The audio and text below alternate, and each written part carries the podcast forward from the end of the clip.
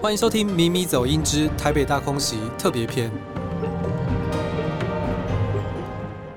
我是米走创办人 KJ。我们今天邀请到的是做很多事的音乐人郑宜农。Hello，大家好，我是郑宜农。耶、yeah，这一个 Podcast 发出去的时候，台北大空袭的电玩应该已经在集资了。宜农的话，也是台北大空袭电玩的片尾曲。台北大空袭是台湾第一次桌游改编电玩，也是台湾第一个二战历史的电玩。我觉得它不论在哪一个层面来说，都是相当重要的一个里程碑。那今天非常开心可以跟宜农花简单的时间聊聊。那我想先问一下宜农，就是在一开始什么时候就决定要把音乐或是歌唱当成一个重要的人生志业，是在大学的时候吗？或者是更早？其实这件事情蛮有趣的，因为我我从来在正式的踏上舞台之前，我没有想过这件事情。就是我小时候是学舞的，哎，我是跳芭蕾的。那大学是中文系。对，那我一直以来的志向，包括当一个舞蹈家，然后以前还有想要当画家，然后后来呃想要写东西，我想要写写小说、写散文、写剧本等等的。那出了学校之后，那时候因为呃我爸在二零零七年。他想要拍年轻人的故事，那刚好那时候我自己写了一个剧本叫《夏天的尾巴》，他突然之间觉得他想要拍这个剧本，然后发现他找不到演员，因为那个年纪的呃有一点生涩的状态的演员在当时并没有那么多，同时他希望那个角色是一个有音乐性的角色，刚好那个时候我在大学的学长姐他们有在弹吉他。所以我刚好拿起来开始练习，会很少的和弦，在那个状态之下写了第一首歌，叫《小小的我》。我爸听了之后就说：“你要不要来演？”所以这一切就开始去到一个我完全没有想过的方向，这样子。但是其实我在二零零七年到二零一一年的中间，大家都以为我最终会变成一个以演员为主的人，这样，因为我当时有接了一些短片，然后后来又演了《眼泪》，就是另外一部我爸的电影，而且我在里面就是一个形象大翻转，演槟榔西施，大家就想说哇，这个人真的很认真在演戏，也这样。但是大家不知道的是，这一整段时间，我从一个很嫩、什么都不知道的小嫩炮开始，嗯，很努力、很努力的想要跟上大家的脚步，然后我大量的写歌，所以我到二零一一年的时候出了第一张专辑叫《海王星》。在那之后，大家终于意识到说，哎，郑宜农好像是认真想要做音乐哦，这样。然后专辑出来之后，因为我就开始跑宣传。啊，跑宣传之后，游戏来找我，我就真的没有时间接，所以久而久之，大家就想说，哇，他不演戏，他跑去唱歌了，这样事情就变成这样。你刚刚有提到说，你很努力的想跟上大家的脚步，所以你觉得你在音乐的部分，你是自然当时是落后的吗？还是你想赶快的进展？呃，应该是说我在。什么都还不知道的时候就被推上舞台了。我只是写了歌，而且我那个写歌的方式是很动物性的，就是我用很简单的和弦，然后我当下有什么感受，我就是喷出来这样。嗯，对。而我那个时期的大量的创作都是这个状态。那当然跟现在会差很多。所以我现在回头去看的话，当时是一个基底很不稳的状态，就是我可能连导线要拔的时候，音效要先关掉，这件事情都是我真的拔过两三次被骂之后，我才意识到。对，可是我已经在舞台上。那呃，而且一开始表演的时候，可能手会抖啊。而且我第一场表演，我记得很清楚，我在西门电影公园，当时台下才五个人。然后我表演完之后，我一下台我就吐了，因为太紧张。就我我其实不是一个适合这样表演的人，我觉得，嗯。但是嗯，不知道为什么我就停不下来，我就很想把这件事情做好。而且每当我在唱歌的时候，我觉得我确信我想做这件事情。所以现在才会讲说，好像是在追赶大家，因为确实当时我身边的人都是一些前辈，大家理解的事情很多，大家表演的经验很多，像什么吴志宁啊之类的，当时有九二九干嘛，是是是很很在状况里的音乐人这样。那我就是看着他们的背影，然后努力的追赶这样子。那资料上显示，就是说你是那个大学肄业，资料就是很冰冷的文字。那中间我相信有很多的，应该有一些就是心情的一些转折，还有挣扎或是来回的决定，可以跟我分享一下吗？其实我在大学那一段时间过得不是很快乐，但是那个东西是我想要追求的东西，我觉得在当时我没有能力去追寻到，然后以及就是那个环境可能不是我想象的那样。这样就是我想念中文系，然后我想在里面呃去研讨文学或是怎么样的。可是可能在初始的时候，在学的东西其实是一些，比如说画甲骨文，就文字学，对，然后你要画一百个甲骨文的眼镜这种，当然也是有有趣的事情这样，但是可能不有趣的成分是蛮多的。那其实我学习那些东西也没有不开心，可是因为我有一个很强烈的欲望想要做。更多事情，我想要用我自己的方式使用文字，然后我想要用我自己的方式把这些文字做成一些什么，我不知道那是什么，当时还不知道是什么，所以那个欲望太强烈了。那在这个时候呢，我的剧本被采纳了，我去演了戏，那我好像开启了另外一个世界，是里面有很多很多的创作人，很多很多的表演人，我看到他们，然后我身在其中，那我当然后来就毅然决然的。往那个地方去，因为我知道我想做的东西在那边。这样，那不可能兼顾，因为一旦我下定决心要做，就是要花大量的心力去做这样子。所以那时候是暂时休学，而且我其实在休的时候是我双主修，我还主修法文。嗯，对，就如果好好的去弄它的话，也是可以不错这样。但是我就想说啊，不然我先闯闯看好了这样啊，结果就一去不回头，就我没有想过，我真的就再也没有回学校了，所以就是一个永远的肄业这样子。嗯，了解。那在二零二一年的十一月，那睽违一阵子，因为疫情的关系，你也在 Legacy 办了演唱会。那那场我有去，那刚好就坐在你爸爸 旁边。那我觉得那场印象非常深刻，因为。我觉得在台上的话，虽然我离你很遥远，但是我觉得你是一个非常放松的状态。我演唱会习惯站着，可是我觉得那是一个啊、哦，好舒服、很 chill 的一个状态。郑文堂导演就默默的在那边听。嗯、那我想问一下，就是说父亲他对你来说有什么样的影响？其实我分享我自己的话，我爸妈永远都不知道我在做什么。嗯、以前我开比如桌游店的时候，最多大台北地区有五家。但是我爸会跟其他人说我在开手游店，或者是开德州扑克之类的。嗯，对。那现在的话，因为他们也没有在玩电玩或者是桌游，所以我这几年大概出国去英国、德国参展，大概超过三十次。他们可能也不大了解说为什么这个东西可以做到就是出国之类的。那也想问一下，就是说，比如说你跟爸爸，他对你的影响或者是相关的想法？我觉得。这件事情也是蛮有趣的，因为到现在我跟朋友们的结论就是，哎，就是有好有坏啦。这样所有的命运都是有好有坏，都不会是单面向的。对，我爸确实是因为他自己是创作者嘛，而且他是。嗯，一直到现在都持续的在做这件事情的人，同时他不是一开始就这么顺利的人，所以他对于自己的小孩要从事创作、从事表演这件事情是全力的支持的，因为他很希望我可以少绕一些路，然后他也很希望我可以去用自己的方式体验很多很多的事情，就是。希望我用自己的方式，可是希望我少绕一些路。这两个东西有可能有的时候是有点冲突的，对 对对。所以在这之中，一定或多或少会有一些拉扯。这样，但是呃，我觉得大体来说，其实我小时候在一开始很想要写东西，有一部分就是受到他的影响，因为他带了很多很多的剧本回来，而且他自己在家里就会打剧本。那我小时候学打字啊，就是因为我想要跟他一样。哇！对，我想要有那个样子，坐在电脑前面，然后打出我心里面的一些场景，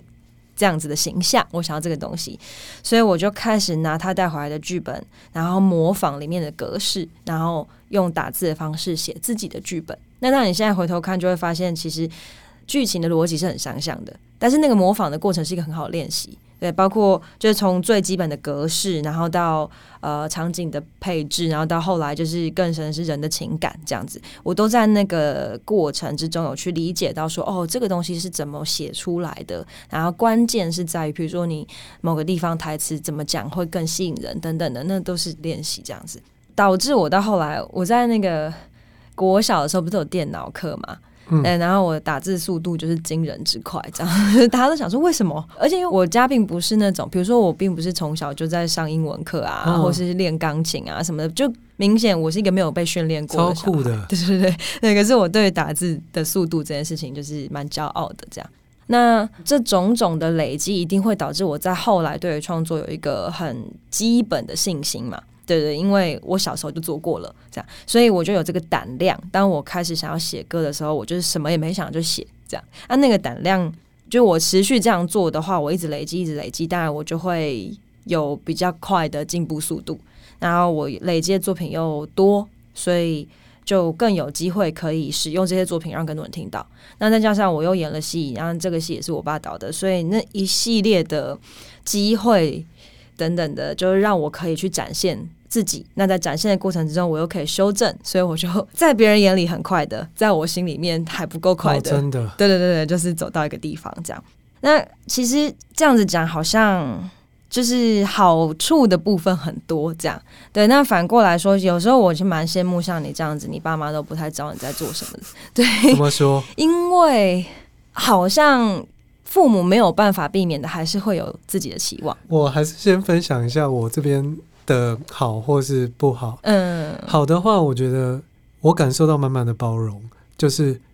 他们可能听不到，因为他们也不会使用 Podcast，甚至连 Netflix 他们都不会用，嗯，但是就是在这个过程中，我还是比如说在 Live 分享一些呃新闻等等的，那甚至有一些呃我受访的话是他们的朋友，就是分享给他的，那他们其实可能不在意我做什么，但是就是说，当我看到说，哎，这个人还吃得饱。或者 养得起员工之类的，他们是与有容焉安心的。那我觉得这个部分就是做一个包容和尊重。我跟家里的话是还是有点别扭啊，可是我心里的话是充满感谢的。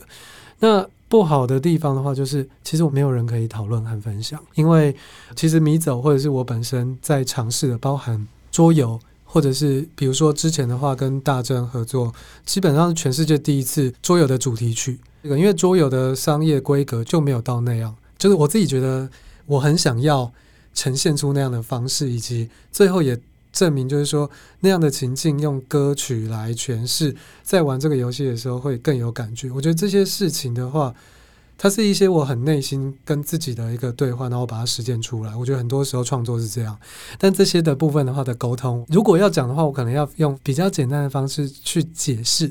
那解释的部分的话，就是说。爸爸妈妈他们能不能共感？他通常的话是啊，好像很厉害。那也就是这样。那这个部分的话，就是当我在看，就是如果有其他可以一起做讨论的长辈，觉得嗯、小小的一个小遗憾这样子。嗯，就是这是我这边的分享。了解，对，了解。我刚刚在想说，你知道，其实我自己有一个困扰，就是我在各式各样的访问里面。呃，我现在有在努力的练习这样，但是好像大家会觉得说，哇，就我好像表达的很全面，或者是说，嗯，有很多事情可以怎么讲？就我好像很文艺，讲白一点，就是很多人会觉得，哇，你很文艺，你使用的文青，对对对，然后你使用的词汇很艰深，或者是怎么样？我最近其实有在思考一件事情，就这也是一个长期的训练，因为很多事情我要比较谨慎的讲。嗯，对，然后那个比较谨慎，就是因为，比如说，我不知道我爸会不会来听我今天的 podcast，或者是，郑宝华你好，我们会下广告，对，或者是或者新闻稿，好可怕，对啊，或者是一些，嗯，对啊，就是在表演的时候，在舞台上讲话等等的，就其实我是一个从小我做什么事情，我爸妈都会超级超级关心、关注，并且理解。各种层面的理解的小孩，这样，但是呢，反过来说，因为我又是独生女，对，可是其实创作这个东西很，它很私密，并且它有某一种，对，就是你有的时候确实会在里面隐藏一些比较，呃，不太能跟大家说的讯息，这样，对对对对。那有的时候甚至可能里面会是有一些愤怒的，或是有一些疑惑的，或是呃一些发生在自己身上的。不好的事情，自己觉得哇，我需要靠着创作来消化，这样等等的，对。但是，嗯，那个赤裸在父母面前就会变得很对，而且你会觉得不行，有一些事情真的是不能让他们知道，或者是有有一些心境不能够那么直接的让他们感受到，完全可以理解。对对对对对，所以那个拉扯很有点困难，因为我同时我又是赤裸的，我在创作里面是赤裸的，我在舞台上是赤裸的，可是我又有要有一个意识，说我不能够赤裸的太超过，对，因为呃，这是一个保护彼此最好的关系，这样对。那当然，这个东西久而久之就也会变成我这个这个表演者或者这个创作者的一个形象，对对对。那我当然现在算是有把它弄得比较。就是它真的变成我的一部分了，然后我可以妥善的运用这个没有那么直白的状态，这样对。可是有的时候我就很羡慕可以超直白的讲出自己想要讲的事情的人。对对对，因为他们的父母可能就是真的不会去看他们的表演，或者是就始终有一份不理解，但那个不理解反而让他们可以在某些时候很自由，大概是这样吧。对，可是这讲起来就会，因为毕竟再怎么样，我还是一个幸运的人，对，所以他某种程度上也不太能抱怨这样子。刚刚你有说你是一个做很多事的人，所以包含那个剧作、演戏，还有音乐。那之前也有出一本书，就是那个《孤独培养皿》。其实你的用字真的都很温柔，可能我也是比较文艺或是文青的。嗯、那你有讲一段话，就是你在受访的时候有提到，当我们依赖各式各样的关系，人只会变得越来越脆弱。那我在看几份就是相关的报道的时候，其实光书名就可以知道它是孤独的培养皿，所以它应该是一个比较内心、比较私密的一个跟自己的沟通。想问一下，你在创作的时候，像比如说，我们等下当然会提到台北大公喜的片尾曲。那台北大公喜的片尾曲的话，是我提出我的 offer，我提出一个世界观，我的想象，我希望呈现的感觉。但是你在自发性的创作的时候，通常是用，比如说像这种孤独的内心的对话，还是说正向和负向的能量都可以成为你的一个创作的灵感来源？一定是正向跟负向都存在在我的创作里面，对，因为很多时候大家在问我说为什么会走上创作这条路，我到近一两年我才终于理解了，可能我就是比较敏感，但是那个敏感有点像，比如说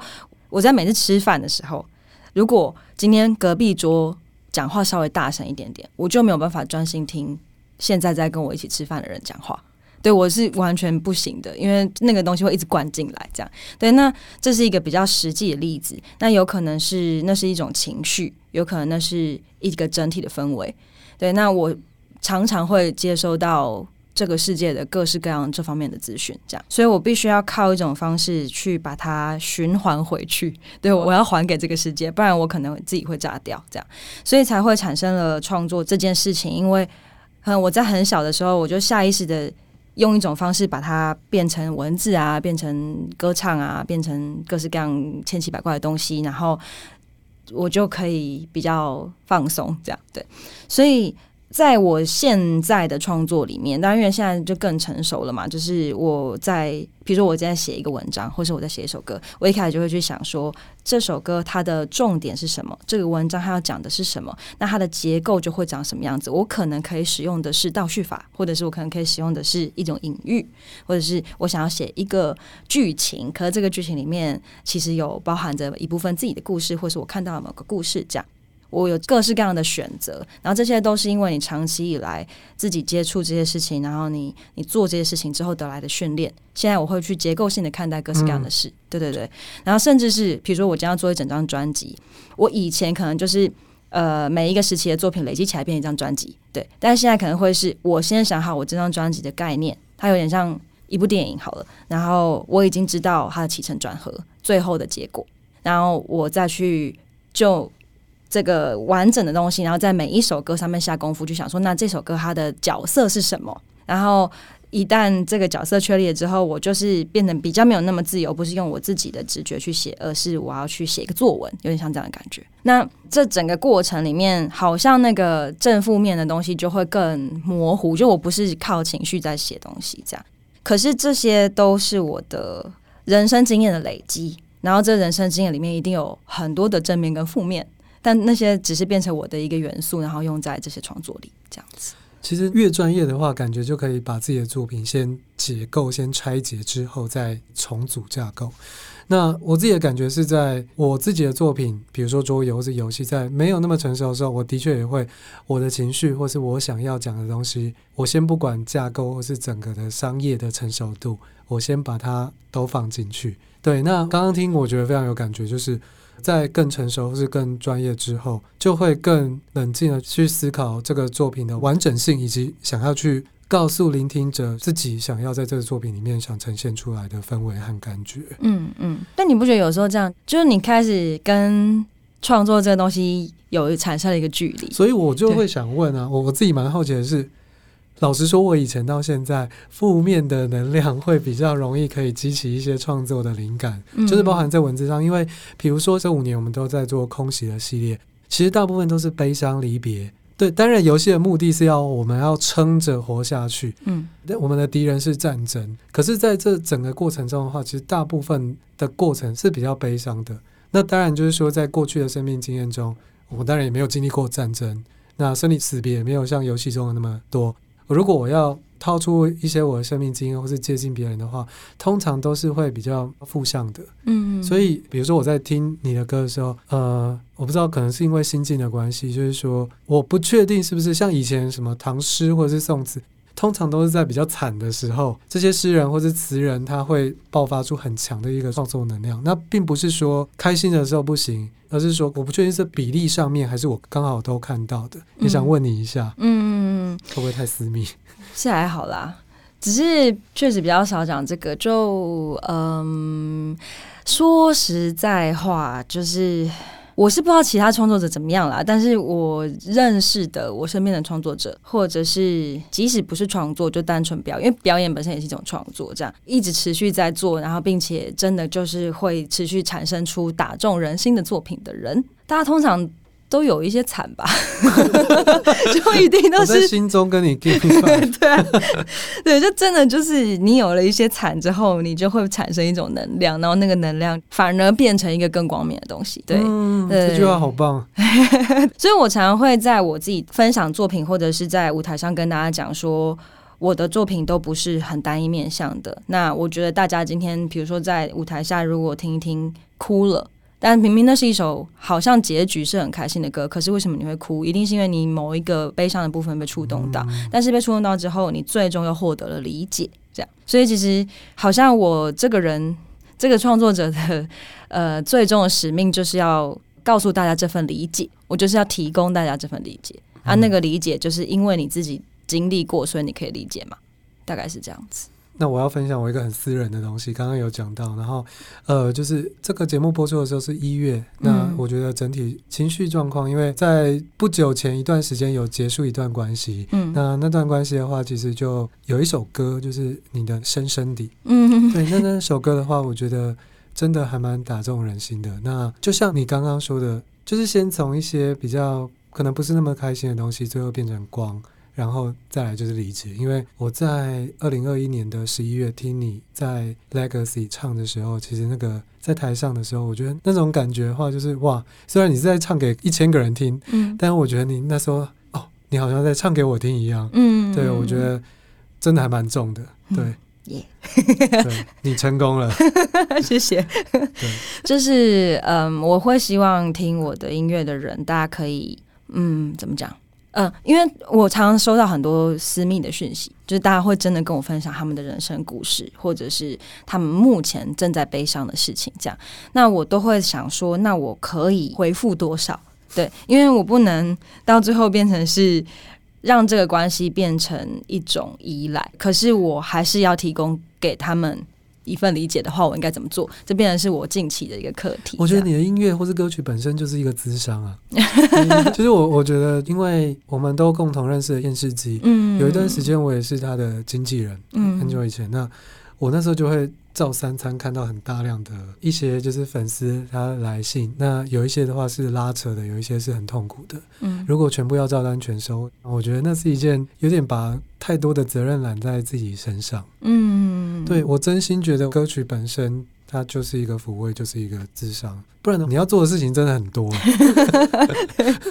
好吧，我会努力把歌写好。嗯嗯，那再回到我们现在正在集资当中的台北大空袭的电玩，刚刚你有在讲，你从小学的时候你就开始算是因为模仿或者想把自己的一些勾勒的场景和剧情写出来，所以照正导的模式去写。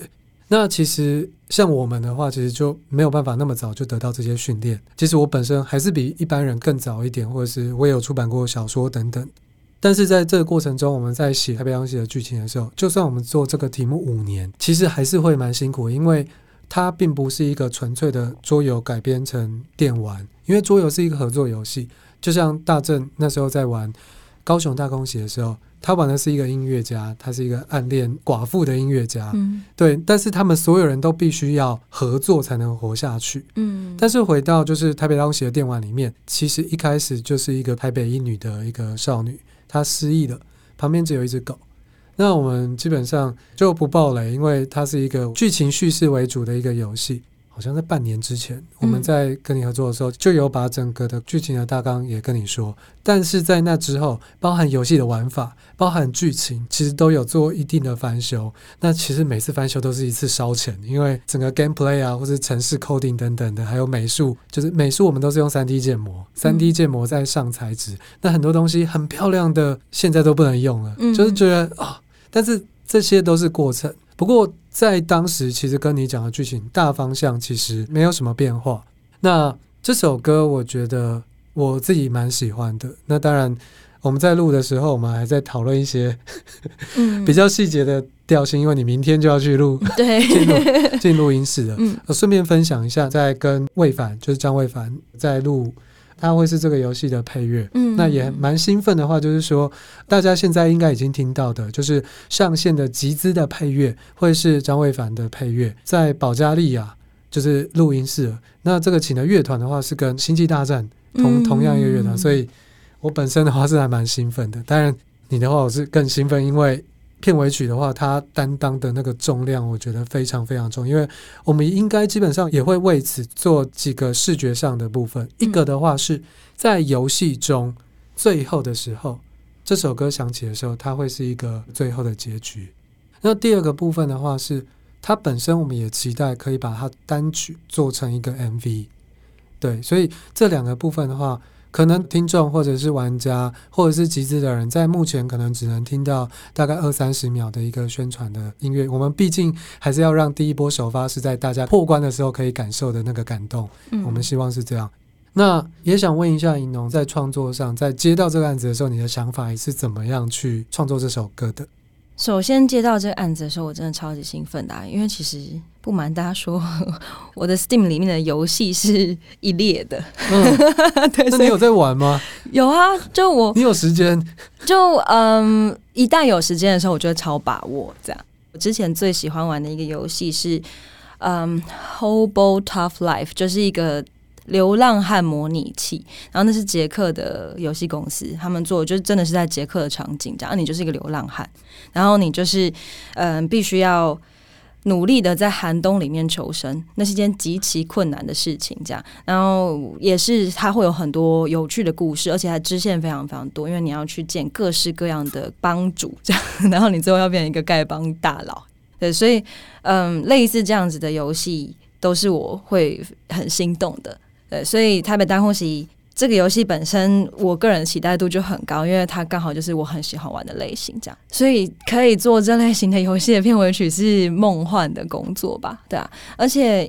嗯，我比较少写跟历史有关的音乐，这样。虽然说之前，比如说像《灿烂时光》，对，可是其实《灿烂时光》的状态是歌曲先好了之后。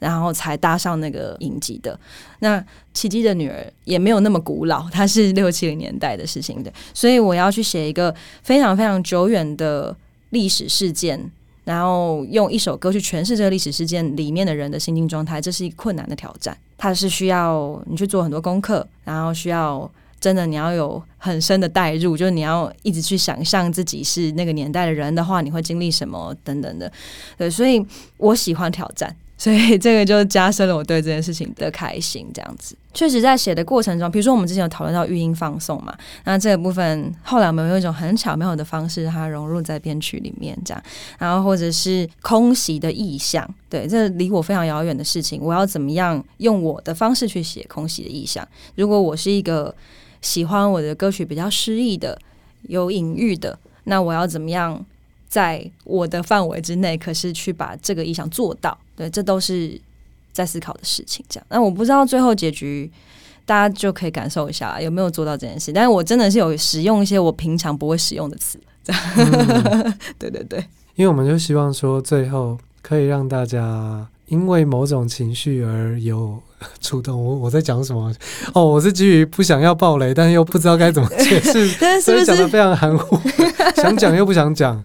对对对，通常这种不能爆雷的都最难讲。对，那那个尹总，那个今年的话，如果没有疫情的影响，因为最近好像又有那个 O 型的变种病毒，好像。最近还有什么二十几个嗯外来的？如果没有这些影响的话，今年有什么计划？嗯，首先最大的事情就是我三月会发行我的第四张个人专辑，而且这张专辑是一张全台语的作品。对，但就是我们当然会希望它是一张前所未见的台语的的专辑。对，那可是又在前所未见的状况之下，又要。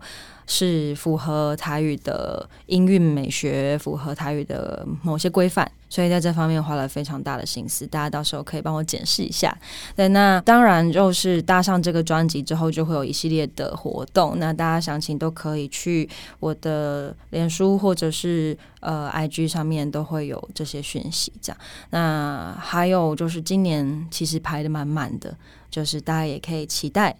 今年夏天。会有大事发生，这样子。哦，那在那个整个采访的最后，想要请你献唱几句，就是目前的这个片尾曲，这是可以的吗？可以啊，你要听主歌还是副歌？是你都录，然后我们来讲。你们再自己选。好，好，OK OK，那我直接唱喽。天顶总算幸福，天顶大树总算幸福，春天。我想我嘛应该甲自由献予你，好天顶总算幸福天顶，我踏过乌乌的基地，甲过去幸福我家己，从今以后，你只为家己飞，你着爱放心。毋通再留恋，后一世人，世界一定会改变，你着爱放心去飞，